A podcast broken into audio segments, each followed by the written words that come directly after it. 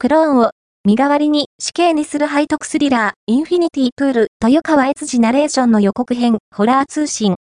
カルト的な人気を持つアンチバイラル、ポゼッサーのブランドン・クローネンバーグ監督最新作、インフィニティプールが4月5日より公開。俳優の豊川悦司がナレーションを務める予告編と、本作の世界観を切り取った場面写真が解禁された。本作では、クローンに罪を償わせることができる奇妙なルールが存在する島を舞台に、何も知らずにそこを訪れたスランプの作家が、背徳的な快感に溺れていくようが描かれる。